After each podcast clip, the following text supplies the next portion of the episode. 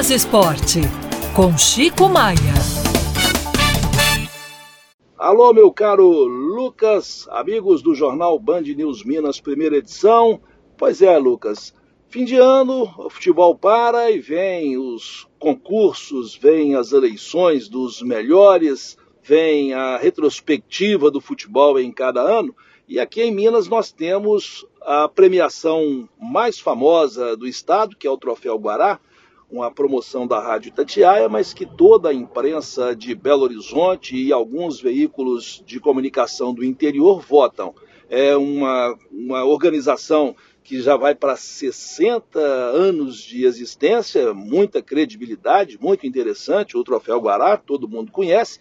Eu recebi a folha de votação ontem e coloquei para os leitores do nosso blog, chicomaia.com.br, para os ouvintes aqui da Band News FM, sugerirem a Seleção Guará 2023, dirigente do ano, técnico do ano e árbitro do ano. Eu sempre peço a opinião dos ouvintes, dos leitores, porque muitas vezes nós ficamos aqui de olho apenas no Atlético, Cruzeiro, América e nos esquecemos do futebol do interior, dos dirigentes do interior. E tem muita gente competente, muita gente fazendo um belo trabalho no interior do estado e que pouca gente aqui na capital fica sabendo.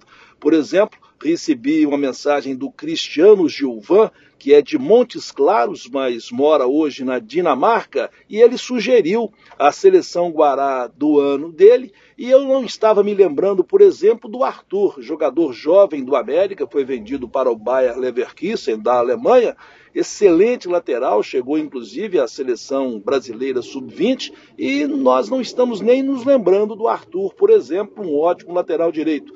O Cristiano Gilvan sugeriu também como dirigente do ano o Fábio Mineiro, que é presidente do Atlético de São João del Rei.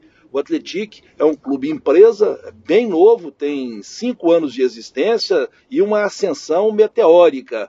Um Fábio Mineiro, dirigente do Atlético, merece o voto de dirigente do ano. E nós ficamos aqui apenas pensando, lembrando dos dirigentes do Atlético, Cruzeiro, América, e este ano nenhum deles merece o voto como dirigente do ano. Por isso que é muito bom consultar o ouvinte, consultar o leitor, porque ele está ligado, principalmente aquele que mora no interior, para evitar que a gente cometa injustiças e se esqueça de votar em quem realmente merece para receber o título de melhor do ano em alguma função.